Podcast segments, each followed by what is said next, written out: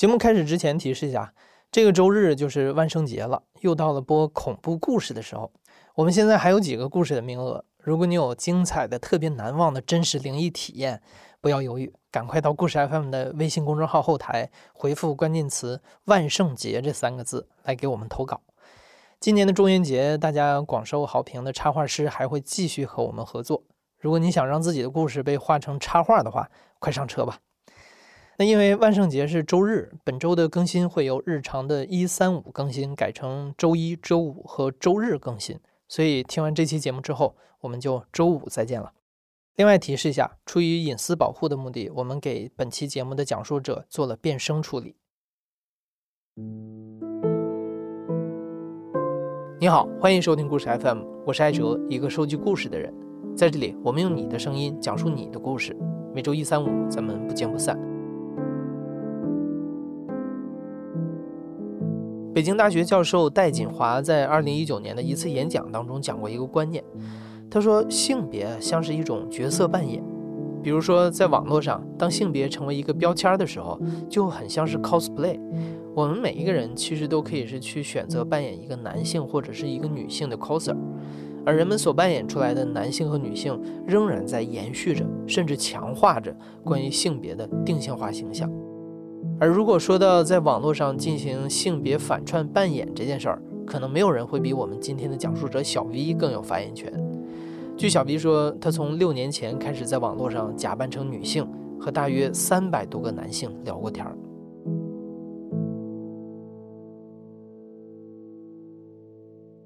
大家好，我叫小 V，我现在在南方一个大城市工作。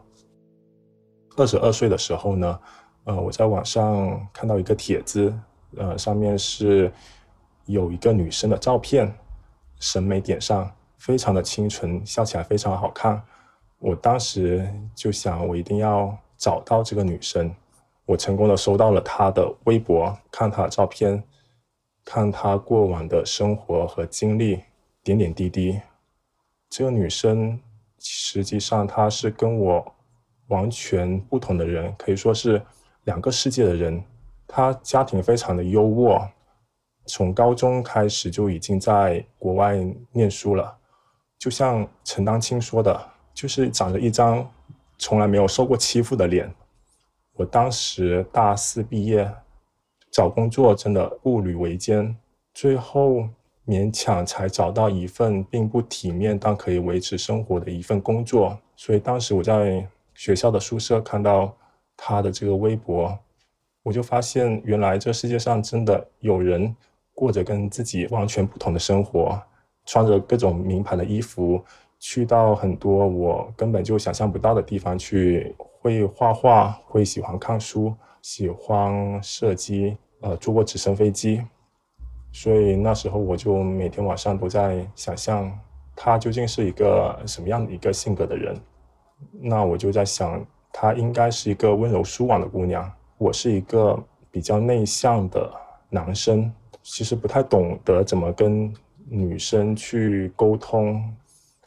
突然间有一天晚上，我在想，如果我变成她了，我真的很想知道其他男生究竟是怎么去追她的。我申请了个微信小号，头像换上了这个女生的照片，开启了附近的人。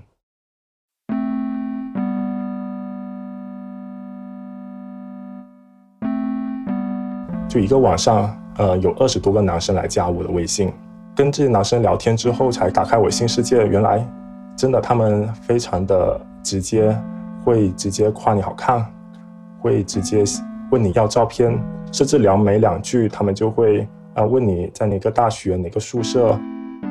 我在伪装成一个女生的时候，我是有思考过的，我应该怎么样去扮演我这个女生的角色，不会被人识破出来。我就会想象，他一定是个知书达理的人，因此我在模仿他讲话的时候，那我要有一个沉稳的语气，那我就不能够使用一些带有一些脏字的词语，不能够非常频繁的使用啊或者感叹号这种带有强烈情感的呃这些符号，因为这会使得这个女生让人感觉起来非常的暴躁。他的情绪不是特别稳定，我就会更多的使用一些女生常用的破折号。那当你在说你在看书的时候，他们会问你在看什么书呀？你不能说在在看故事会或者意林，你要说啊我在看乔治奥威尔，我在看米兰昆德拉，我在看呃加西亚马克思，或者说我在看一些艺术史之类的一些书籍，而且呢也要给他们分享一些里面的内容。呃，很多大老爷们他们真的会听我讲这个，就是那种穿着大裤衩喝啤酒的那种人，他们会津津有味的听我聊，他们听我聊无一例外都是为了。找一个时机切入到性的话题，就男人最喜欢做的事情，一个是逼良为娼，一个是劝娼从良。实际上，他们要验证我的身份是很简单的。但是话又说回来了，我们刚认识，凭什么要我自证身份？而且呢，我会暗示他我是随手点开附近的人。呃，现在有很多人加我，我会让他有一种竞争感，有一种紧张感。他们就不会随便在一开始就提验证的要求，那他们就会在后面的聊天中去判断我身份的真假。我会发现一个人会很相信自己潜意识的判断，就一旦他们从一些痕迹感觉我是真实的，他们就会异常的相信。反正我在六年里跟三百多个男生聊过，从来没有在文字和逻辑方面被人识破。而且我聊天的时候，会从心理上就认为自己是女性，就我伪装成一个对性话题什么都不懂的女孩子，就很容易激起他们的占有欲。他们特别喜欢给我普及各种性方面的知识，我当然也很乐于去跟他们聊这种话题，但是要保持一种娇羞而且好奇的状态。实际上，我跟大部分。男生聊天的寿命都非常短，可能聊个几天、十几天，因为他们发现会很难约我出来。他们发现我是不接他们的那个呃视频电话，或者呃不给他们发语音。但是有不断的新鲜的 男生来来加我，我们又又重新一轮又一轮这样子的沟通。刚开始我跟一些男生聊天，当我觉得他非常无聊的时候。我就跟他说：“告诉你个秘密，其实我是一个男生。”他会说：“你怎么可能是个男生？”他说：“你是他的男朋友吧？你发现了他跟我聊天是不是？”我说：“真的不是，我真的就是这个女生。这个女生是我伪伪装假扮的。”然后他好久没有回我，到后面发了一个“哦”给我。就那一瞬间，我能想象到他眼里的光都熄灭，都暗淡了。那我就感觉我伤害到一个男生，所以从那时候开始，我真的很少会选择对这些男生去揭露我真实的身份，因为我觉得这会伤害到他们的感情。除非有一些男人是真的非常令我讨厌的。有个男人的故事，我记得非常清楚。那时候我已经从学校搬离了。那这个男人呢，是同过附近的人加上我的，白白胖胖的，三十多岁的人，穿着一个大裤衩，穿一个白背心。他跟我没有什么共同话题。有时候回复他的时候，他就会千方百计要跟我讲黄段子啊，会想要我各种照片。啊，好吧，那我就发给他一些我觉得好看的照片嘛。其实我是挺期望他去来夸奖我的，但是这男人收到我的照片了之后呢，就会表现出一种失望啊，穿的太严实了吧？能不能发一个穿着小吊带的一个照片？我有时候也会如他所愿嘛，会会在他的微博里面挑一些穿小吊带的照片发给他。他收到了之后就会回一句说：“啊，这不是我想要的那种。”吊带的照片你懂的，把胸呃露一点出来，像这种非常讨厌的男生，我都一般都不会回。但有时候呢，可能就只有他跟我聊天了，那我就如果他不跟我聊天，可能我这段时间会有点空虚，不知道做什么，那我就尽量去满足满足他的要求。实际上，我对他这个人是有挺深的一个厌恶的感情的。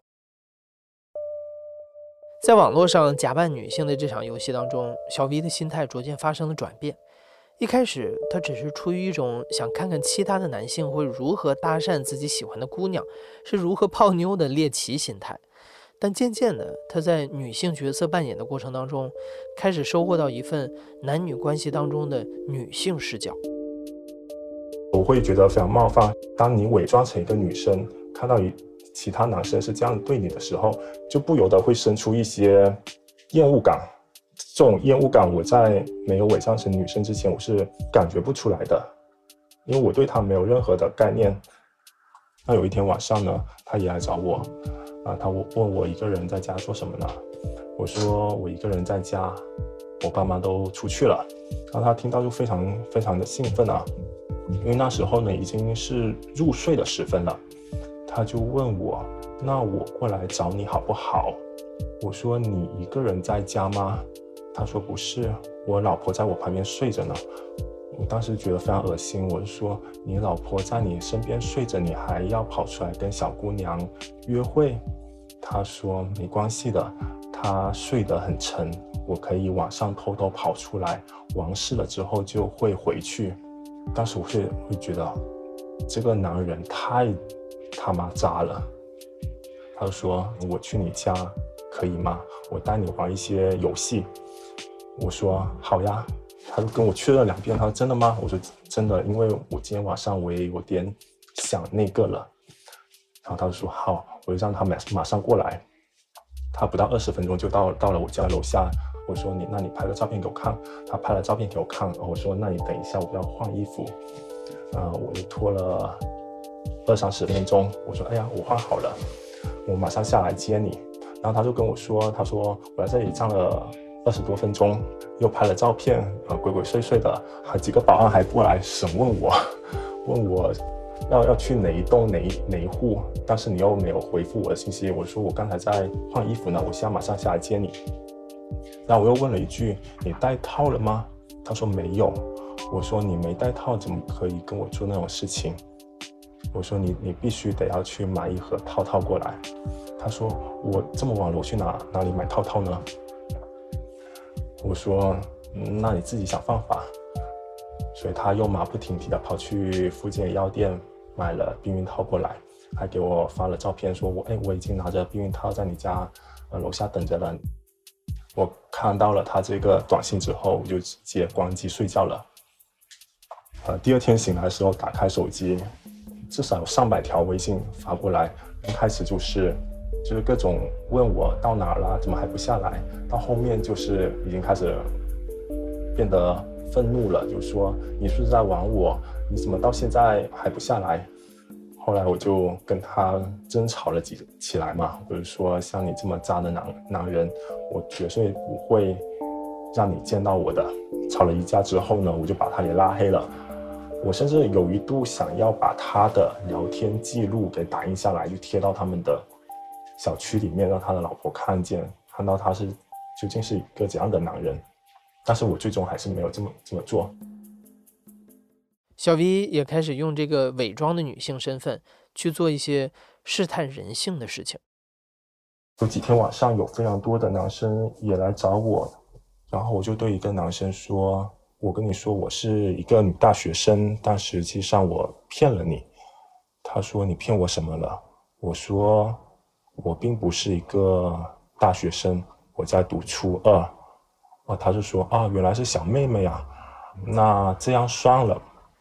然后后面我又跟了几个男生说了同样的话，哎，出乎我意料，他们都不约而同的都都不敢再约我出来。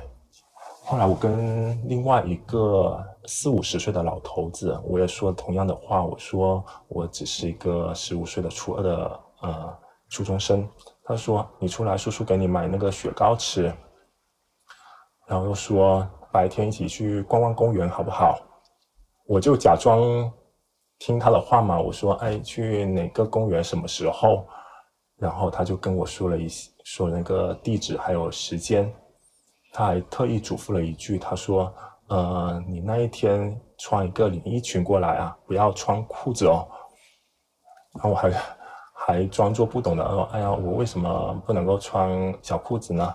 他说：“嗯，你听叔叔的话嘛，叔叔会给你买好好吃的东西。”然后就觉得这个小老头子特别坏，特别特别恶心。我有想过像上一个故事这样子，把他给骗出来，让他白跑一趟，算是对他的惩罚。但是我后来考虑之后没有这么做，因为就不想再节外生枝去惹一些麻烦。我只是想在我的虚拟的世界里面去，去体验当女生的这种感觉。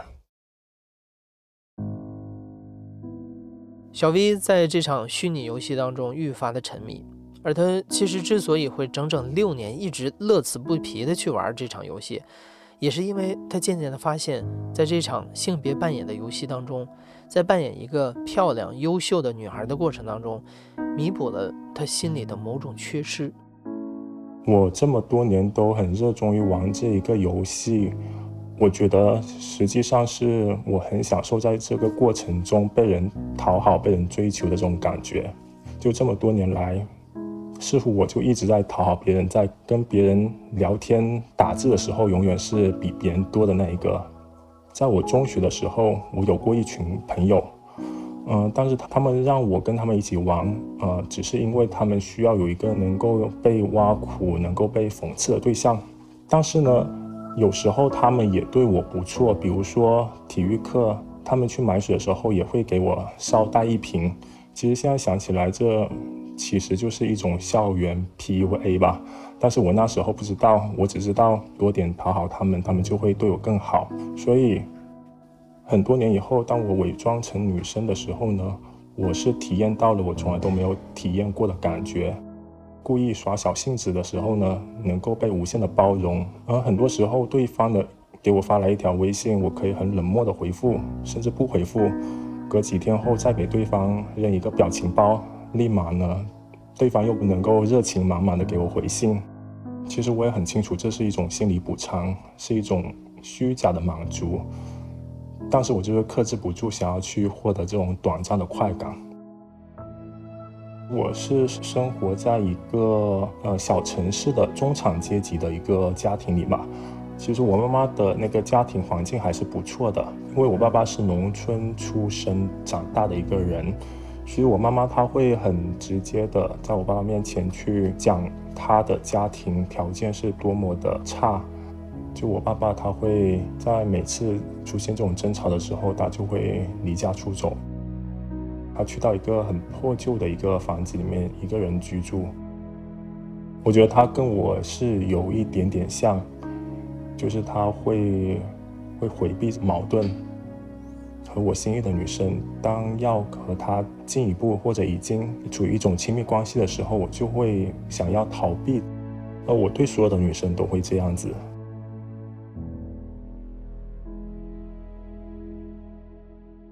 小 V 在现实生活中恐惧和女性产生真实的亲密关系和更深的羁绊，但是在网上的这场游戏中，他和一些男生产生了某种意义上更为密切的羁绊。我那几年接触过的男生，百分之九十九的人，我会感觉到他们都会抱着某种目的来接触我。唯一除了一个男生，过年回老家的时候开了附近的人，这个男生加我。呃，春节近一个月的时间里面嘛，实际上他跟我聊了很多。他跟我说，他在一个海岛上面，跟着他叔叔一起，在这个鱼呃海岛上面去养鱼养虾。我就很怀疑他的真实性。后来呢，他又给我发了他岛上的一些照片，他给我发了语音，但是语音里面没有说话，只有风声。还有狗叫声，他就说：“听一下，这里非常的安静。”他还告诉我怎么去，要怎么去养鱼、养虾，要要怎么去换水，还发了视频给我看。我又发现这个男生还蛮质朴的，他讲他的生活，我也会跟他讲我自己的生活。当然，我所讲的生活也都是编造的一些故事。我会跟他讲一些文学、电影、艺术。啊，他会觉得哇，你这个女生懂得非常多，都是他一些不知道的东西。有一次呢，他跟我说，啊，明天我要早起，因为我要看太阳。在海岛上升起来，到时候我会拍照片给你看。到了第二天，他还真的给我发了一张照片，就是海上的一个太阳慢慢升了起来，而且他从来都不跟我讲黄色的笑话，也不问我要照片，反而是我主动给他发照片，我说：“哎，你看，这是我最近的照片，在哪里拍的？”但是我对他实际上还是有所戒备的，我会觉得这个男生是不是一只耐心的狼？有主选择主动出击，或者说，那你准备好了没有？我给你看几张照片，我就选从网上选了几张比较裸露的照片发给他。我说，你觉得性感吗？他说，性感是很性感，但是我觉得你一个女孩子不要把这种照片发给陌生人。我以为我发给他这些照片之后，他可能会。会借此去试探我，想要把我往更开放的话题去去聊。我已经带入了我自我这样的一个女生的形象，我就觉得我这样的一个女生发了这样裸露照裸露的照片去勾引男生，真的觉得挺羞愧的，而且还是被一个男生这样子的教育和拒绝。后来有一次呢，发微信，他问我你在家吗？我说我在家呀。他给我发的照片是我老家。的小区的大门的照片，他说我开车从你家楼下经过，之前我已经有告诉过他我的小区住在哪里。我当时就感到很紧张，我真的以为他会把我叫下来见一面。我真的想着要怎么拒绝他的时候呢，结果他他跟我说他已经开车走了。他说他真的感觉到离我非常的近，他感觉到很满足。当时是有一种逃过一劫的感觉，然后又听到他这么说，实际上我我内心已经是非常的感动了。如果我真的是一个女生的话，就算他没有要求来见我，都会很想去见一下他，去认识一下他。但是我不行，因为我是伪装的。呃，我也看过了他的照片，呃，他是在海岛上面拍的，他坐在一个大礁石上，穿了一个呃。白衬衫和一件灰色的长西装长裤，这个照照片呢，这种风格非常的久远。我特别小的时候，我的表哥们他们就这样子拍照的，感觉他是离离我们现代人是差了一个时代的，但他长得非常的清秀。春节过后，我就回到了我工作的城市。有一天呢，他给我发了他未婚妻的照片，说他已经交了个女朋友，已经谈婚论嫁了。嗯，他就跟我说，非常感谢能够认识你，我感觉你是跟我灵魂非常契合的一个人，我真的非常喜欢你。但是我们是两个世界的人，我高中没有毕业，那么你可能也要去读研究生了，那我们就结束这段经历吧，我会一辈子记得你的。我当时会非常的感动，我也非常的愧疚吧。我想跟他说，我其实并不是你喜欢的那个女生。我想把真实的那个女生的微博推给他，我想告诉他，呃，对不起，是我骗了你，你应该去找这个女生。但是我又不敢去去跟他坦白这一切，因为。我觉得会真相会伤害到他，坦白了又如何？他也不会再去找那个女生聊天了。所以我就呃选择继续伪装，我给他也发了一段祝福，之后我们就再也没有聊天了。我会觉得这个男生呃跟我非常的像，喜欢上同一个想象出来的一个形象。后来一年之后呢，我又想起他来。给他发了微信，结果他，我发现他已经将我拉黑了。呃，或许他有他自己的家庭了，我就不应该再去打扰他的世界。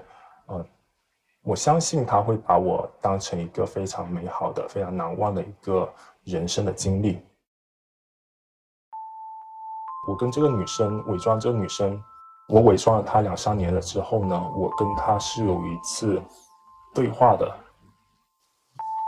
那有一天，他发了一个微博，这微博是他想要转手一些他曾经穿过的衣服，当时我就加了他的微信，但是是以我男生的身份去加他的，他通过了我的申请，我就看到他的头像，那一瞬间就会有一种时空错乱的感觉，伪装了他两三年，第一次我终于面对面。要跟他聊天了，我说我可以买你的东西吗？他说你要买什么？我就截了一个图，是他画的那一张画。我说我可以买你这张画吗？我很喜欢。当时我是有点忐忑的，如果他真的要卖的话，应该价值不菲吧？当时我银行卡只有两千多块钱，我想如果不超过两千块钱，我就把它买下来。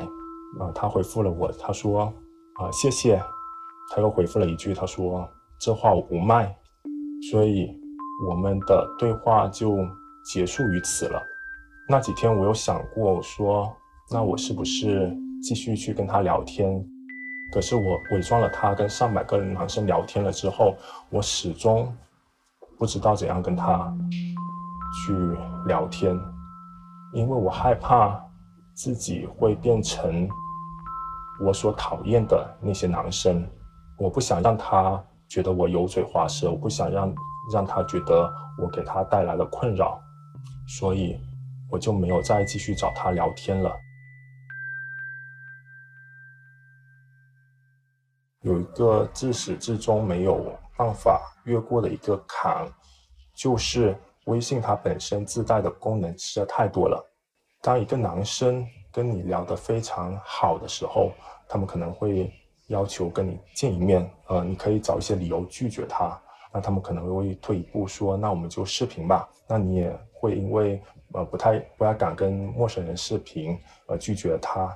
呃，你也会拒绝他的电话，但是你没有办法拒绝他的语音，因为发语音就是一个非常简单的过过程。你可能讲几句话，让他们听听你的声音就就可以了。他们也是这样的去去请求我的，但是没有办法，就是不行。那拒绝次数不断的增多，那对方就会越来越失望。他们真的不是说去质疑我的身份，而是想要听一下我的声音。因此呢，我就想要再转移阵地，转移战场，去到一个。没有那么多复杂功能的一个聊天的工具，后来就转到了豆瓣。豆瓣有个私信的功能，没有视频，没有电话，甚至没有语音，没有朋友圈。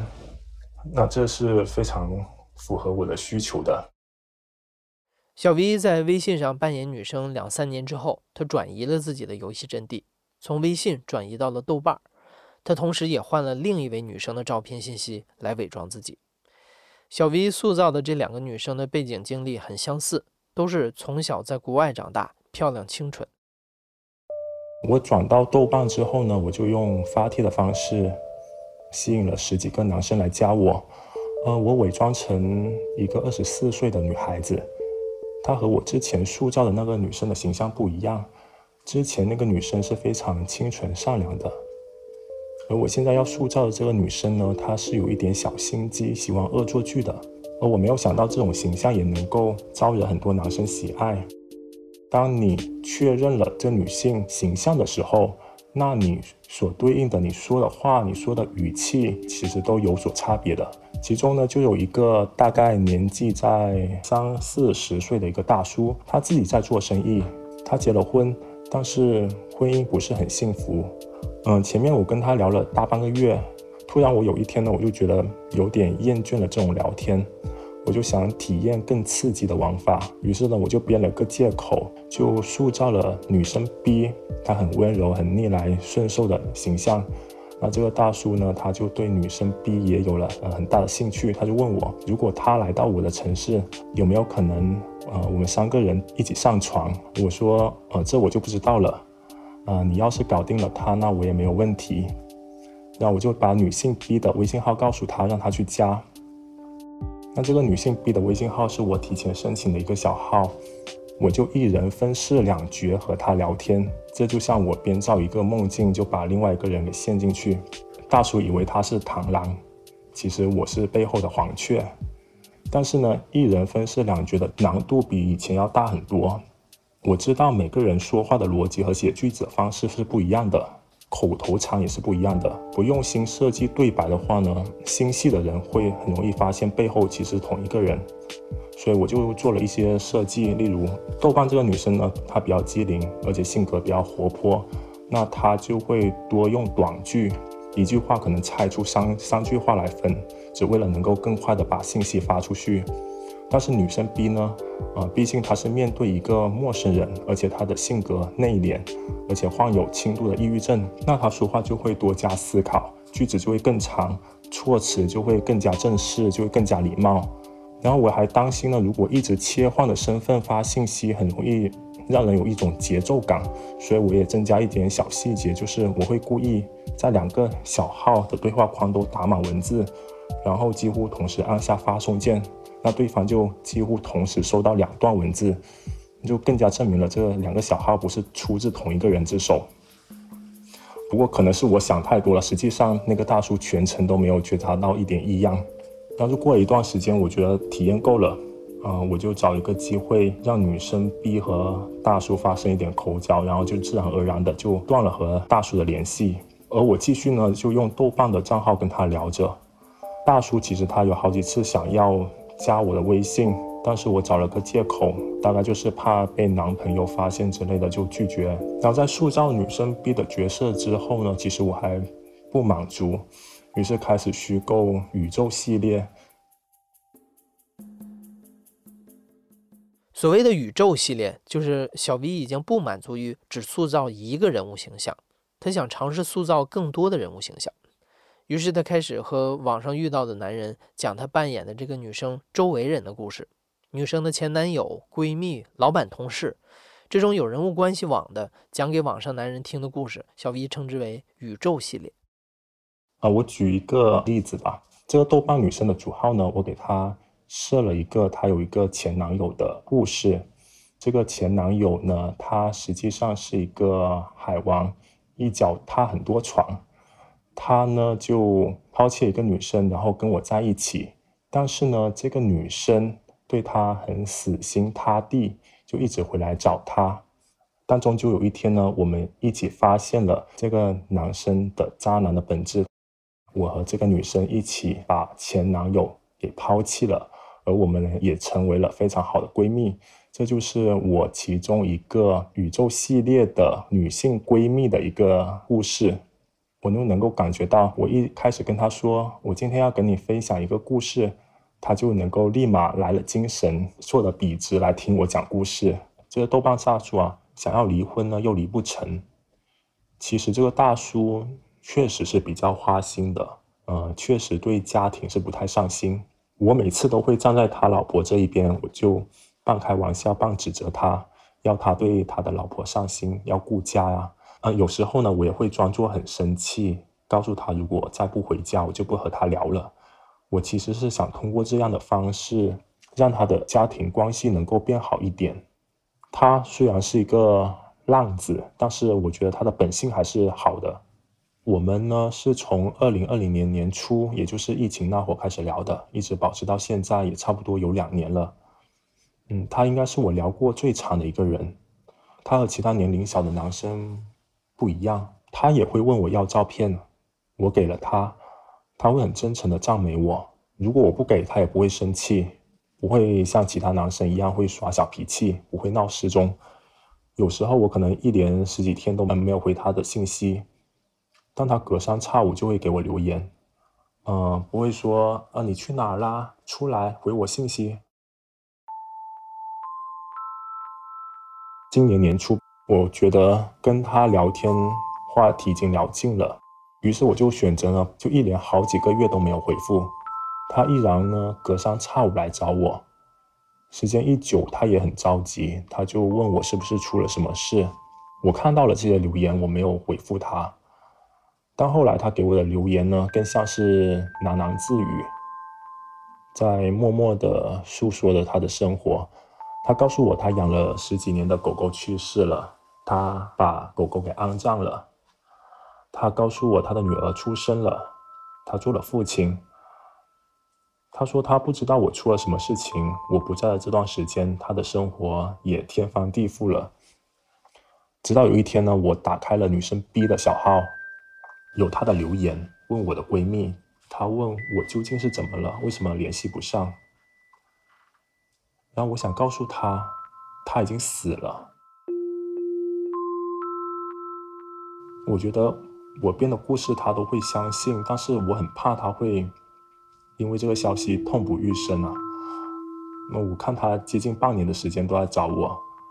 我也想坦白说，我骗了他，但是我想可能恐怕会更伤他的感情吧，所以我就用女生 B 的微信告诉他，说我重病了，现在在 ICU，是因为药物中毒。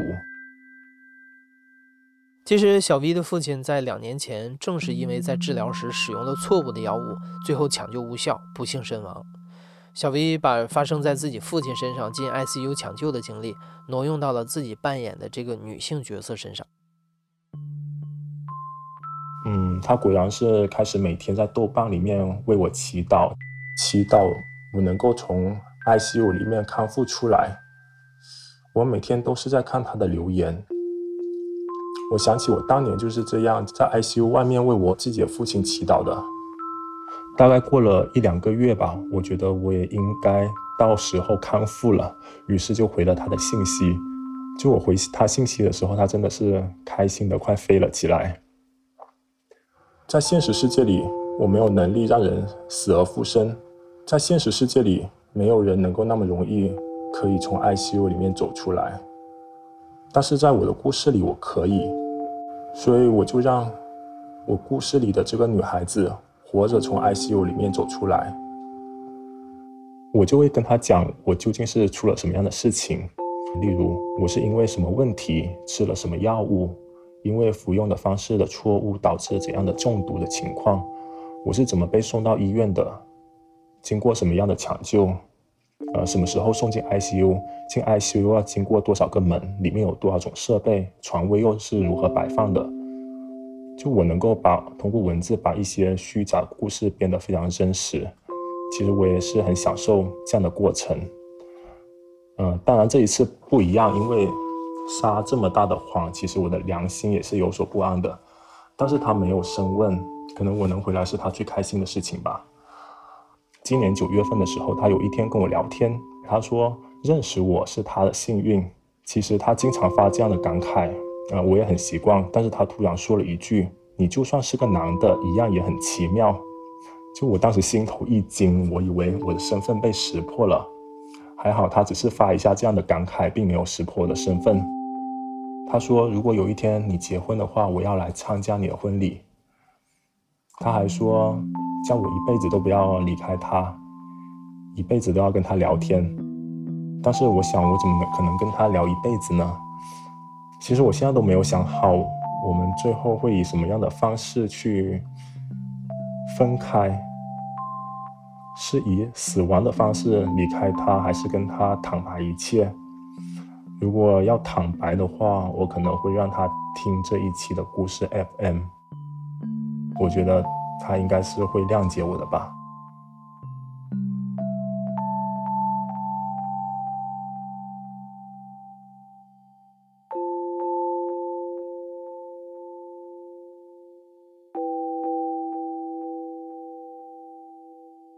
小 V 说，他从小就是一个爱幻想的男生，敏感内向，又有社交恐惧。他不止在网络上伪装成女性，生活中他也在伪装，伪装坚强和外向，伪装积极向上。当他伪装成女性去面对一群男性，他感觉就像是站在镜子前，看清了自己在两性关系中的真实面目。小 V 说，这六年的经历让他更懂得人性。在性别讨论愈演愈烈的语境下，小 V 对这六年来在现实和虚拟、在直男和直女角色中不断切换的这个经历的总结是：他感受到，也许实际上男女生的心理和思维并没有什么本质的区别。